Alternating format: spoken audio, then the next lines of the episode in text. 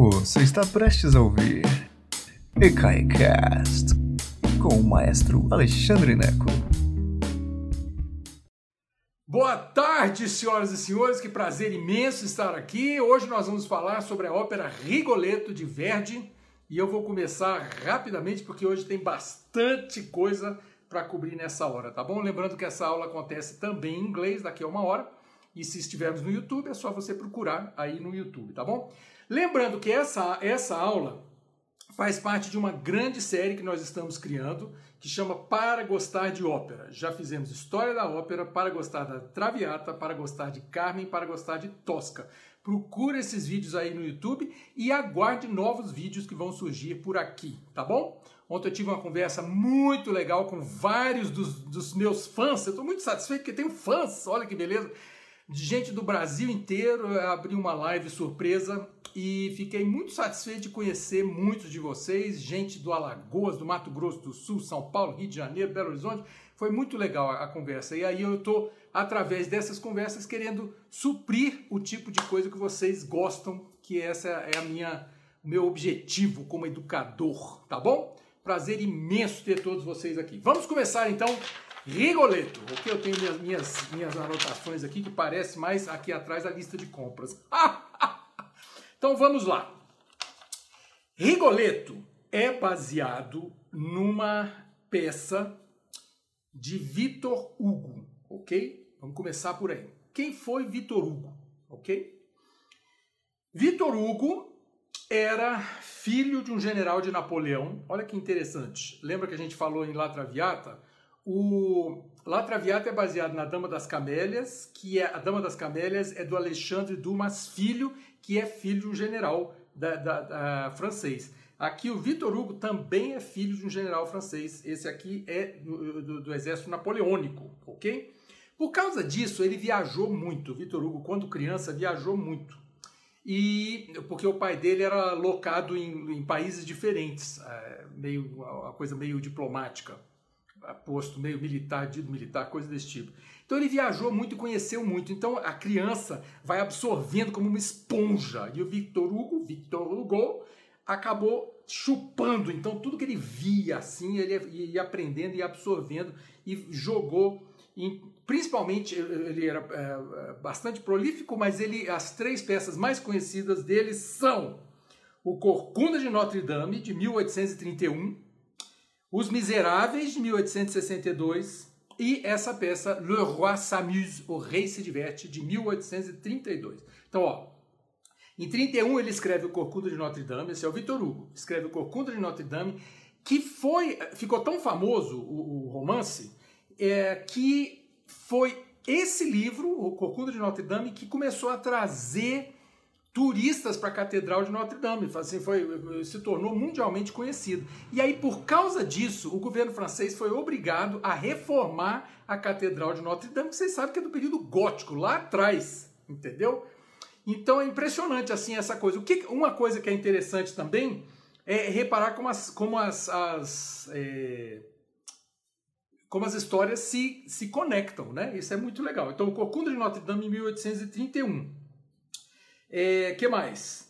Ele viveu, o Vitor Hugo viveu durante uma, uma época muito confusa da França. O século XIX foi uma confusão política na França impressionante, porque a gente, a gente que estudou pouco, né, eu me incluo nisso, a gente vê lá ah, a Revolução Francesa, 1789, acabou a monarquia. Não, não, não, não acabou não. A monarquia francesa vai e vem, vai e vem, muda as dinastias, é uma confusão danada. Não foi simplesmente, ah, aqui aconteceu, foram alguns anos de terror e depois resolveu. Resolveu porcaria nenhuma. O século XIX foi uma confusão dos capeta. E tanto que quando a, pe a peça nossa original é lançada, é, ainda é monarquia. A monarquia está de volta com uma outra dinastia na França. Isso é muito interessante. É uma coisa, assim, é um período de muita instabilidade. Então, o Vitor Hugo vive durante muita uma confusão política e ele é um, um típico é, um típico escritor do período romântico. O que quer dizer isso? O século XIX é o período romântico, né? Exagero, é, muita emoção, sabe aquela coisa assim, ah, meu Deus do céu, entende? Assim, o, um dos, é, lembra que o período romântico prefere a noite ao dia, prefere a lua ao sol, prefere o sofrimento ao prazer. É assim, o período romântico gosta disso. E o, o, o Vitor Hugo, imagina, ele perdeu uma filha aos acho que 19 anos num naufrágio junto com o marido dela. Então, assim, ele estava viajando e ficou sabendo na notícia pelo jornal. Isso é típico do período romântico. Um escritor que perde a filha no naufrágio no Sena, gente. O navio, o, navio não, o barco virou, a mulher não sabia nadar, pelo amor de Deus. No Sena, em Paris, o marido pulou para salvar, mas ele também não sabia nadar, bem morreram os dois. E o Vitor Hugo fica sabendo pelo jornal. Então, isso é a essência do período romântico, essa coisa desesperada, maravilhosa, ok? Então, esse é Vitor Hugo, um pouquinho só sobre Vitor Hugo. Vitor Hugo, então, em 1832, guarda essa data, em 1832, ele, ele escreve uma peça chamada O Rei se Diverte. Le Roi s'amuse. O Rei se Diverte. Olha que interessante. Ela é uma peça que ela estreou e foi censurada depois da noite de estreia. Ele pegou pesado. E olha que interessante, porque assim, a, a, a, peça, na verdade, O Rei se Diverte, foi, foi banida da França. Ela só foi estrear novamente 50 anos depois, para você ver como era, como era sério. Então, 1832, o rei era Luís Felipe I, já era uma outra dinastia, ok? Eu lembro Luís XIV, Luís XVI foi lá decapitado e tal. O Neto voltou, Luiz XVIII, mas também não, não aguentou, não ficou muito tempo. É aquela confusão, volta Napoleão, sai Napoleão e tal. E mais, resumindo, Luiz Felipe I foi rei entre 1830 e 1848, 18 anos de reinado. Luiz Felipe I. Ele, então, durante o reinado de Luiz Felipe I, saiu essa peça chamada O Rei se Diverte.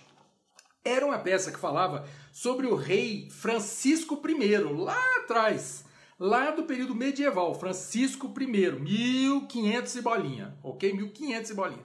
Mesmo assim, foi considerado pesado, porque o personagem principal, que era o rei, era mulherengo. E falar que o rei era mulherengo era é, desrespeitoso. Então a peça foi censurada por causa disso. Claro que, além de ser mulherengo, ele tinha um caráter péssimo. Mas, assim, é, isso é interessante da gente ver como é que funciona. Então, esse é o rei Francisco I. Na corte do rei Francisco I, isso na peça, na verdade, é, o rei Francisco I é um personagem real que o Vitor Hugo usou na sua, na sua peça O Rei se Diverte, ok? Na corte do rei Francisco I, ele tinha um bobo da corte, o bobo. Mas o bobo existia? Existia, gente. Os bobos da corte eram personagens reais, eles eram contratados. Era gente que era contratada para fazer o rei e a corte rir. Muitas vezes eles eram pessoas perversas, porque eles faziam um humor sarcástico. E ah, então uns riam às custas dos outros. Devia ser um nojo aquela corte, meu Deus do céu, só imagina. Então o rei Francisco I tinha um bobo que ficou famosíssimo. O nome dele, atenção, era Triboulet. Triboulet. Tre... Em francês escreve Triboulet, ok? T-R-I-B-O-U-L-E-T. Triboulet. Triboulet.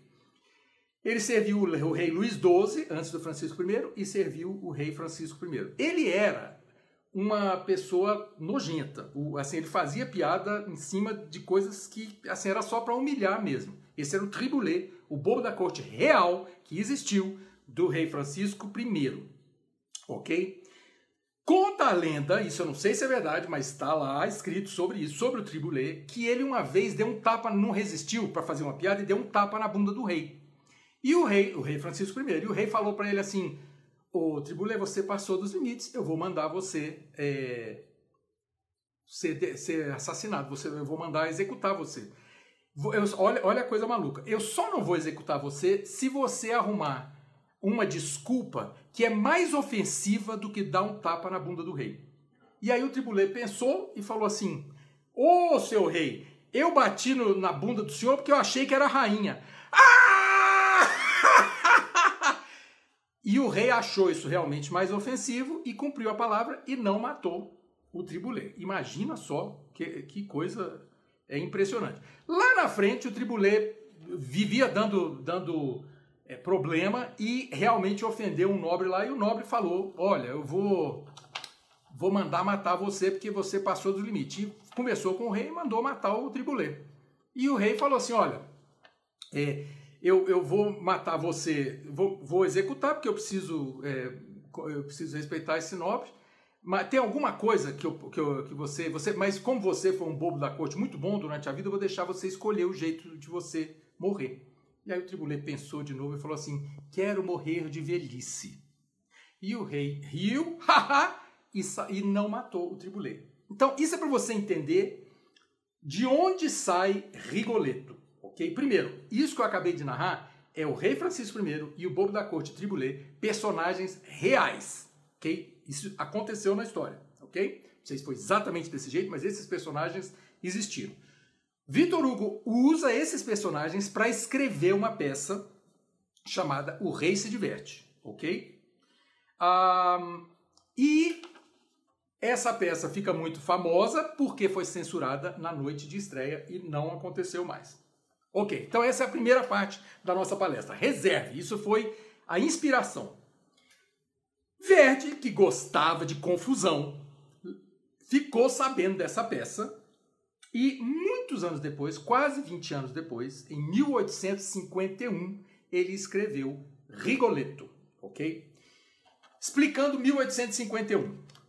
1851, em Veneza.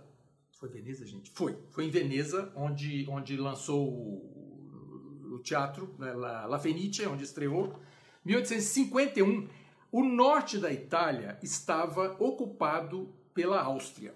Ok? Isso acontecia. Ok? A Áustria às vezes invadia lá o norte, Milão, Veneza e tal, essa coisa toda. Então, é, Verdi já era um sujeito marcado pela censura qual censura? A censura austríaca, a censura que tinha ocupado o norte da Itália. Por que, que Verdi era marcado? Lembra, uma, a primeira ópera famosa do Verdi foi Nabucco. Va pensiero sull'ale dorate. Nabucco é sobre o quê? Nabucodonosor, o povo egípcio vagando pelo deserto, essa coisa toda, né? Você que leu a Bíblia sabe da história.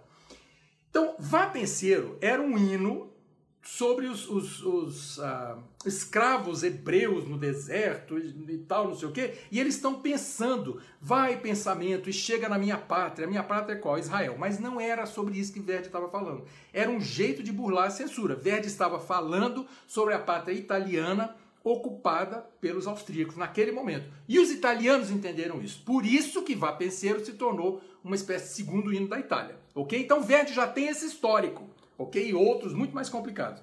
Então, qual é a peça que Verdi escolhe para fazer uma ópera? Le Roi s'amuse, o rei se diverte, do Victor Hugo. Ah, confusão dos capeta. Mas ele queria. Só que ele já sabia que a, a, a, a censura austríaca não ia deixar. Não ia ter jeito. Aquela peça que estava banida, ainda estava banida. Isso é 1851. Ok? Então o Verdi tem que mudar o enredo. Em vez de chamar o rei se diverte, ele tem que mudar e inventar um duque não é o rei mais, é o duque de Mantua. Mantua não é mais um ducado, foi, era no passado, mas naquela época, em 1851, já não existia mais o duque de Mantua. Então podia fazer, porque não era, não era história. E não podia usar o nome Tribulé, que todo mundo sabia o que era, que era aquele bobo da corte safado do Francisco I da França. Então ele mudou o nome para Rigoletto. Em vez de Tribulé, era Rigoletto. Rigolé em francês, Rigolet, é gargalhar. Je rigolei, ok? Eu, eu é, gargalhei. Então é uma mistura. Rigoletto é uma mistura de tribulé com gargalhar. Rigoletto. Esperto esse verde, né? Foi o jeito que ele arrumou para burlar a censura. É, deu um monte de briga. O, o libretista do Verdi, que era o Francesco Maria Piave. Francesco Maria Piave era o grande libretista de Verdi. Essas coisas, as coisas mais famosas dele foi tudo com Piave. E o Piave era, era muito político também. Ele brigou e falou assim: Verdi, dá um jeito de conseguir esse, esse, esse enredo, porque é fantástico, vamos fazer essa ópera. E deu certo, lançou o negócio e a peça foi um sucesso desde a estreia. Ok? Então, essa a inspiração, um pouco sobre a história de, de Rigoletto em si. E agora a gente vai para o enredo, que é fascinante, realmente é fascinante. 1851 começa a abertura do Rigoletto.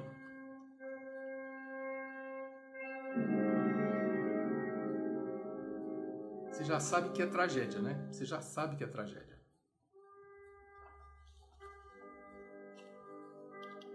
é uma abertura curta que ela termina desse jeito aqui.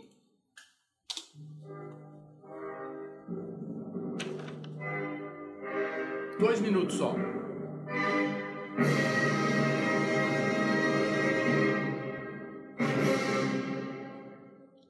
Aí acabou a abertura, começa. O primeiro ato começa, é, e essa é uma daquelas óperas que tem assim, primeiro ato, primeiro, é, primeiro ato, primeira cena, primeiro ato, segunda cena, segunda, é uma confusão. Então eles chamam de três atos, mas são várias cenas, ok?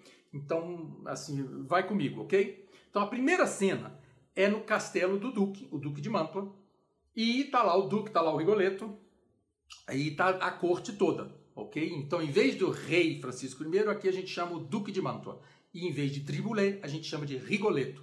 Mas o enredo de, de, uh, de Rigoletto segue bastante o enredo uh, do Rei se diverte do Victor Hugo, ok? Uh, então tá bom.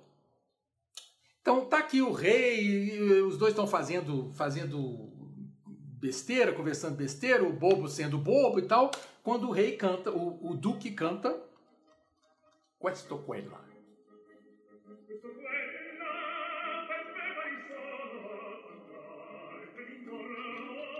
D'intorno mi vedo la costanza, etc. Ele, o questo quella, é essa ou aquela, para mim tanto faz. Eu quero perdão, mas eu quero comer todas, entendeu? Então, assim, o Duque realmente é um cachorro sem vergonha, e isso da primeira cena fica claro ali, ok?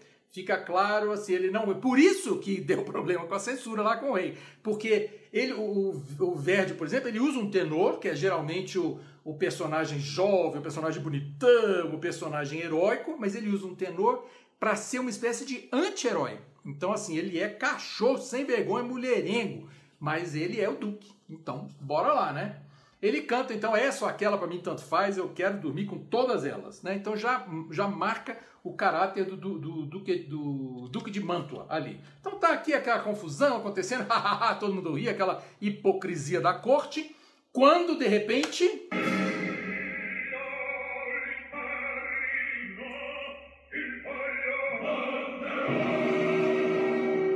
Quem entrou? O Monterron.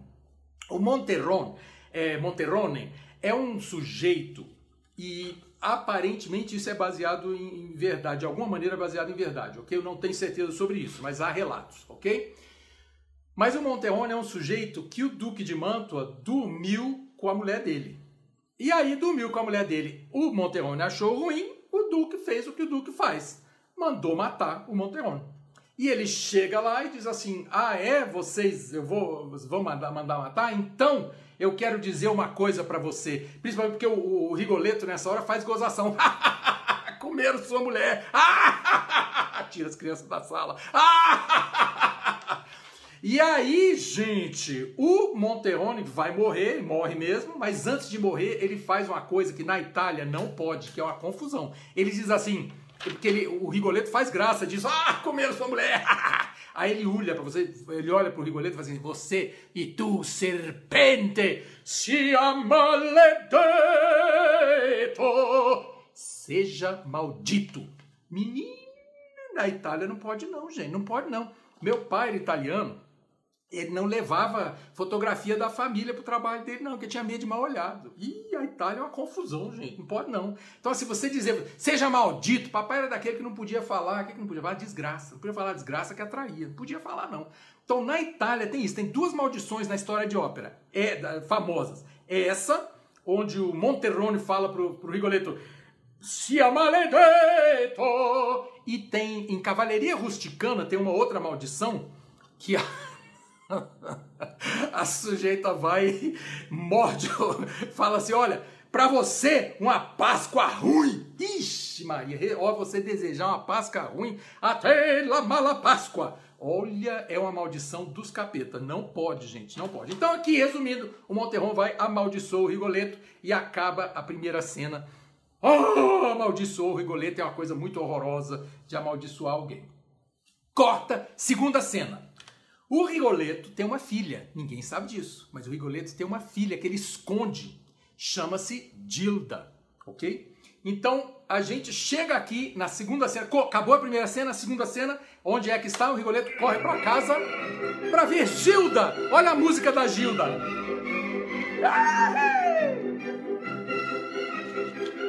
Então Gilda é jovem, ok? Gilda é jovem, deve ter aí seus 15 anos mais ou menos, na flor da idade, o botãozinho está pronto. E aí então Gilda tá lá maravilhosa e tem um dueto maravilhoso entre o Rigoleto e a Gilda que é onde nós, plateia, conhecemos a Gilda, a filha do Rigoletto. Esse dueto é muito interessante porque ele tem um paralelo bom com o, o, dueto de barítono e soprano que vai acontecer na Traviata dois anos depois, em 1853. É essa, essa coisa meio pai e filha que o Verdi é maravilhoso. É coisa de italiano também pai e filha, assim, todo, toda, todo pai tem um carinho pela filha e tal, essa coisa toda é normal isso. Mas na Itália é mais do que isso, é aquela coisa desesperada, assim, meu Deus, minha filha, e tal, não sei o quê. Então toda vez que eles se encontram, parece que vai morrer ali, vai acabar aquele negócio, calma, vai dar tudo certo. Então tem um dueto maravilhoso entre a Dilda e o Rigoletto, onde se estabelece esse amor. E é interessante porque o, o Rigoletto é um personagem nojento, mas ele tem este ponto fraco ele ama a filha dele como qualquer pai ama sua filha, né? Que beleza, está aí a humanidade do personagem. Né? Você tem o ator que faz o Rigoletto, ele é um sujeito, tem que ser um sujeito nojento, mas que tem este ponto fraco. É interessante isso, ok? É o calcanhar de Aquiles do nosso Rigoletto, né? Então tá bom, os dois cantam lá o dueto, maravilha. O, o Rigoletto faz, ô oh, minha filha, fiquem, fiquem bem, fiquem em paz e tal, não sei o quê. Aí, é... quem é que chega, gente, naquele momento? Porque assim, quando o, o Monterrone falou assim, seja maldito e tal, não sei o quê, começa a correr uma, uma, uma história lá na corte e resolvem fazer uma brincadeira com o Rigoletto. Resolvem sequestrar a filha dele. Só que eles não sabem que é a filha, resolvem sequestrar a esposa do Rigoletto, que acham que ele tem uma mulher e tal, não sei o quê. É a filha, mas acham que é a esposa. Não importa, é tudo um bando de cachorro sem vergonha de qualquer jeito. Mas o que que acontece? O, o Duque, sabendo então dessa história, que tá, o Rigoletto tem uma mulher, o Duque resolve visitar a mulher e ele vai visitar a mulher do Rigoletto, que na verdade é a filha. Gente, isso é ópera, ok? Tem que entender que essas confusões acontecem mesmo, ok? Então, eu sempre, eu sempre brinco assim, ah, mas isso é ridículo, não aconteceria. Ah, é? É. Você já viu Super-Homem? Super-Homem o que, que é? É um sujeito com um colã azul, uma cueca vermelha por cima do colã azul, ele tem uma capa vermelha, ele sai voando e todo mundo acha aquilo muito bonito. Por que, que o Super-Homem pode voar com a cueca vermelha dele e a Gilda não pode, maravilhosa, né? Estar ali e ser convencida. Ah, é assim que acontece. Então tá bom. Desculpa, hoje eu estou é, é, é, excitado, excited. Aí o, o Duque chega lá na casa da, do Rigoletto e canta para ela. Ah, Rigoletto, ah, Duque, Gilda, você é a pessoa mais linda do mundo que eu já vi. E eu, inclusive, sou um estudante e pobre. Meu nome é Gualtier Malde. Agora Perdão, mas a Gilda é muito burra, gente. Como é que pode? Só porque o homem falou, só porque o homem falou que é estudante e pobre, ela foi e caiu por ele. Não teve jeito, né? Foi lá e caiu, e os dois cantam o dueto. Então tem o dueto do pai, depois o dueto do cachorro sem vergonha para comer a, a Gilda. Falei, mas não tem jeito, né? E aí acontece isso. E aí, claro, na sequência, o, o, Duque, o Duque vai embora e ela canta a área mais famosa da ópera, talvez, que é o Caro Nome. Quer dizer, não é. Olha, deixa eu explicar para vocês. Isso, isso, é uma das coisas mais interessantes de Verdi. Verdi é um grande melodista. O que, que significa isso? Ele, ele escreve melodias que a gente não consegue esquecer. Então, é dessa ópera. A Questo qua là per me pari sonno a quant'altre d'intorno è dessa opera. Uh, Gualtier caro nome che il mio cor, ok? Caro nome, è dessa opera. La donna immobile è dessa opera. Cortigiani, vil razza danata. É impressionante como ele consegue fazer melodias que vão ficar na nossa cabeça e que são sucessos, ok? Então isso é que é importante de entender sobre o Verdi. Por isso que ele é tão é, acima de tudo, por isso que ele é tão famoso, ok? Ah, aí tá bom. a, a Gilda canta a área dela, oh, Guardier Malde, que nome lindo, estou apaixonada, gente, aqui, ai, que eu tô meu sais, me dá meu sais e tal, não sei o que. Interessante notar que a introdução é com flautas, fu, furu, fu, fu, fu, fu, fu, furu, fu, fu, fu, fu. Toda vez que aparece flauta em ópera, alguém doidou, ok? Pensa nisso. A área da loucura, aqui a Dilda, ela tá doida, mas é de paixão, ok? De paixão, ela tá desesperada. Ela canta a área dela maravilhosa, quando ela termina, mal dá tempo de, de, de acontecer a área dela, ela é sequestrada por aquele pessoal legal da corte. Ah! e vão e levam ela para o castelo do Duque. Enquanto, na hora que eles estão saindo com a, com a filha dele, com a filha do Rigoleto, o Rigoleto tá chegando em casa, sei lá, tinha ido comprar pão, sei lá o que que é, e tá chegando em casa. E aí, gente, estão eles saindo com a com a com a, a Gilda lá, e aí passa pelo Rigoleto e ainda faz essa sacanagem, fala assim: "Rigoleto, nós pegamos uma mulher aqui, é, é, é sacanagem pra gente sacanear, mas não contaram que era a filha dele". E o Rigoleto Good job, muito bom, excelente. Então, assim, é muito. É tudo muito. Ah, malvado, entende? Eu tenho uma palavra aqui, mas é uma palavra, eu não vou falar. É tudo muito. Entende? Assim, horrível, horrível mesmo, ok? Então tá bom. Então, primeiro ato, a casa na, no castelo do, do Duque. Segundo ato, na casa do Rigoletto, subtraem a Gilda. E aí, o, no finalzinho do ato, o, o Rigoletto descobre que então levaram foi a filha dele, foi a Dilda. E aí ele termina o ato dizendo o quê? Ah, la maledizione! Ah, a maldição. Qual é a maldição? Lá do primeiro ato, lembra? Do Monterrone falou, se maledetto, porque maldição na Itália funciona, ok? Então não adianta sair correndo, não adianta, tem jeito, vai morrer, tem jeito, ok? Então, lá vai. Começa a próxima cena, que é na verdade o segundo ato, primeira cena, de terceiro ato. Então, começa essa terceira cena, nós estamos de volta no castelo do Duque, ok? Onde o Duque está traçando a filha do Rigoletto, está traçando a Gilda, ok?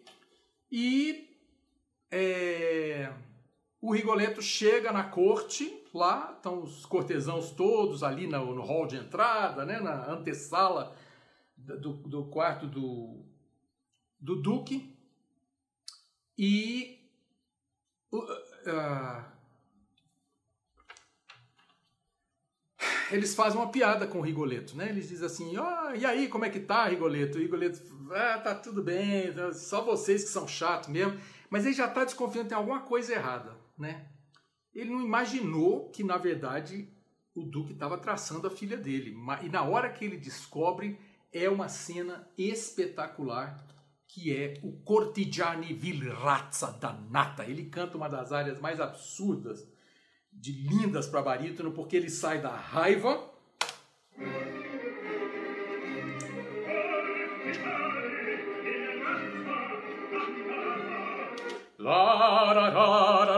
maravilhoso. Ele tem vocês cortesãos, vil raça danada, seus cachorros sem vergonha.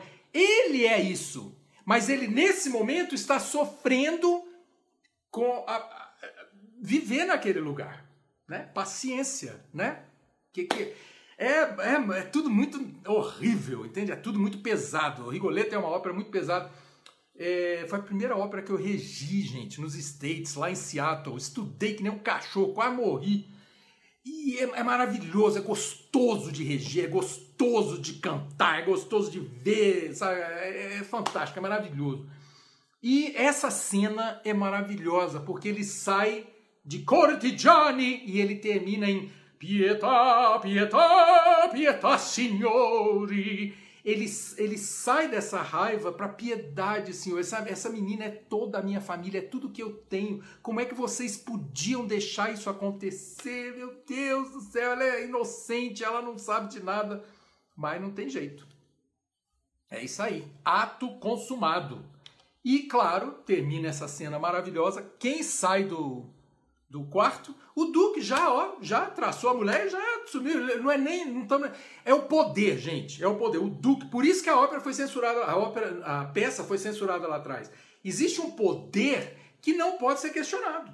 Então o, Dru, o Duque, cachorro sem vergonha, ele, não tá, ele nem volta. Quem sai da, da, do quarto lá onde ele, onde ele onde aconteceu lá o que tinha que acontecer é a própria Dilda, que sai dizendo tristemente: é, Papai, eu.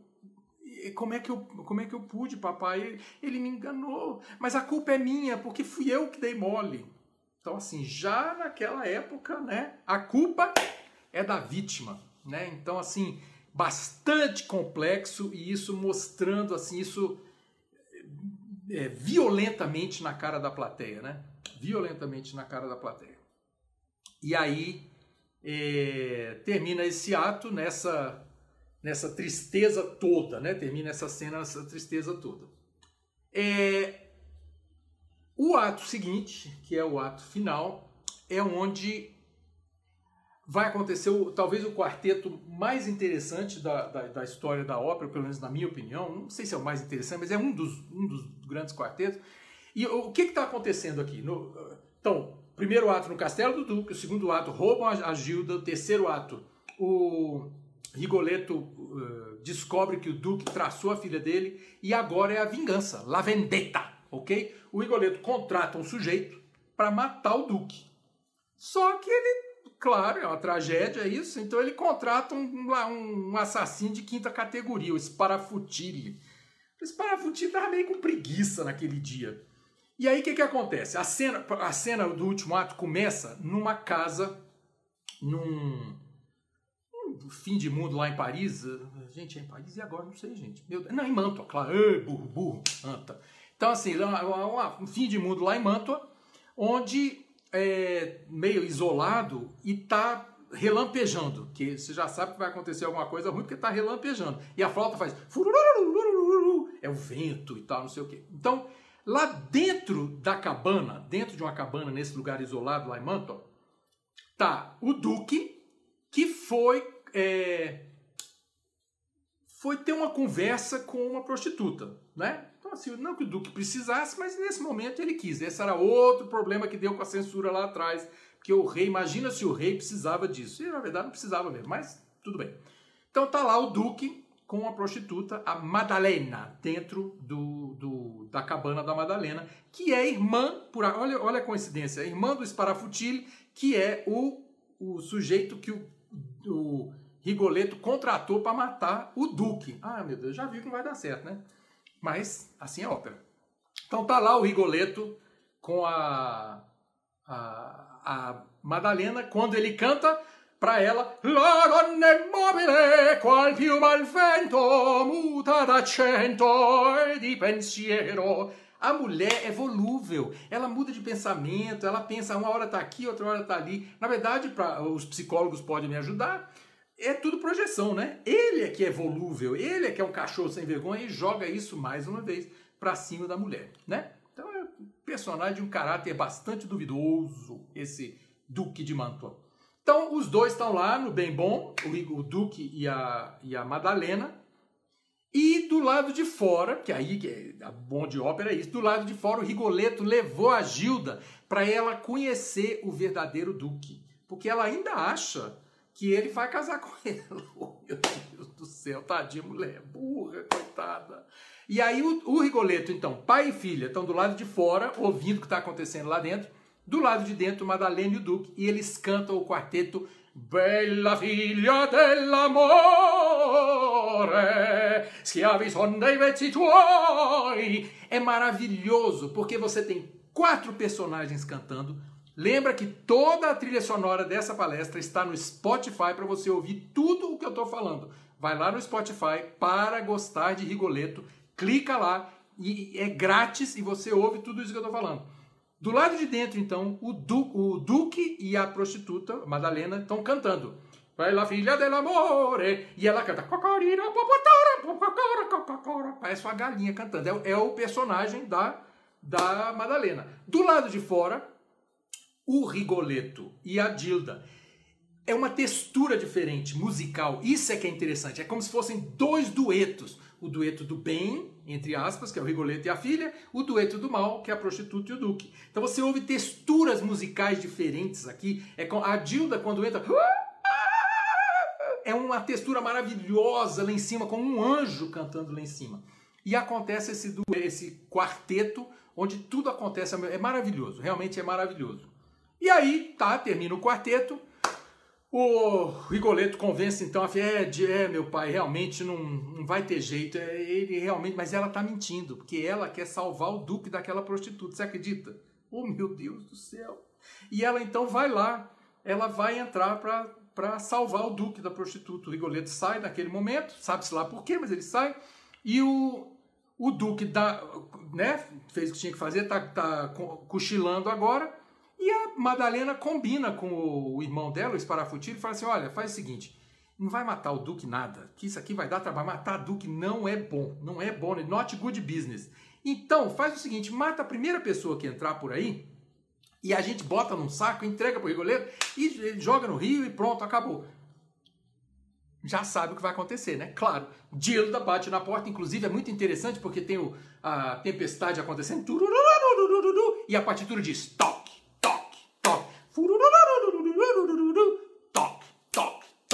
toque. Então tá marcado na partitura, a Gilda deve bater, bater três vezes na, ali na, naquele lugar. E a Gilda entra, o esparafutilho dá uma facada nela, bota dentro do saco e entrega pro Rigoletto. E aí o Rigoletto fica todo feliz, matar o Duque, matar o Duque, porque, claro, ele não vai olhar ali naquele momento, não vai conferir o, né, o cadáver, né? Vai, tá aí o Duque, vou jogar no rio. Aí vai para o rio, chegando na beira do rio, gente, o que que acontece? O saco começa a cantar. É a Gilda, é a filha dele que tá, tá gemendo ali dentro, ok? E aí, meu Deus do céu, é escuro, não dá para ver direito. Ele abre o saco. Gilda, minha filha! E aí, como acontece em ópera, a menina está esfaqueada mas ela consegue, claro, cantar ainda uma área inteira antes de vir a falecer, que é o que acontece. E aí ele canta, ela canta, papai, eu vou encontrar a mamãe lá no céu, e lá do céu, papai, eu vou olhar por você e vou rezar por você. E morre. O Rigoletto olha para Gilda e diz: Ah, la maledizione! Que é a maldição. E aí acaba a ópera neste momento, que é uma. Será que tem aqui? Será que eu acho que. Essa, essa frase final da Gilda é muito impressionante, porque ela diz: Ah, colpevole fu, eu, a culpa é minha. A culpa disso é tudo. Imagina, gente Aqui ela canta.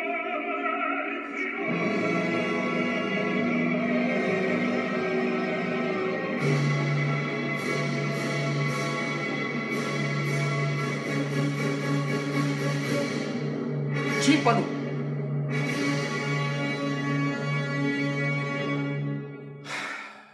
De lascar. É uma tragédia e tanto.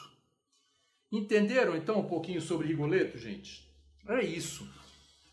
É, é sempre um prazer estar aqui com vocês. Parece que a internet hoje deu uma, uma rateada, mas estamos aqui direitinho. É, toda segunda-feira a gente tem uma ópera nova e voltamos em breve. Essa aula acontece novamente às 17 horas em inglês, para quem quiser voltar. Muito obrigado pela presença de todo mundo, foi um grande prazer. Não esqueça de visitar as outras óperas também. Nós já temos Traviata, Tosca e Esqueci qual é o outro. Carmen, já, ok? E tem um de, de, história, de história da ópera também. E aos poucos a gente vai somando outras, outras, outras lições, tá bom? Muito obrigado, foi um prazer imenso ter todos vocês aqui e a gente se vê em breve, tá bom? Beijo enorme para vocês. Muito obrigado, gente. Beijão. Obrigado por nos escutar. Agora, seja sempre o primeiro a saber da programação. Assine nossa newsletter em ecai.com.br.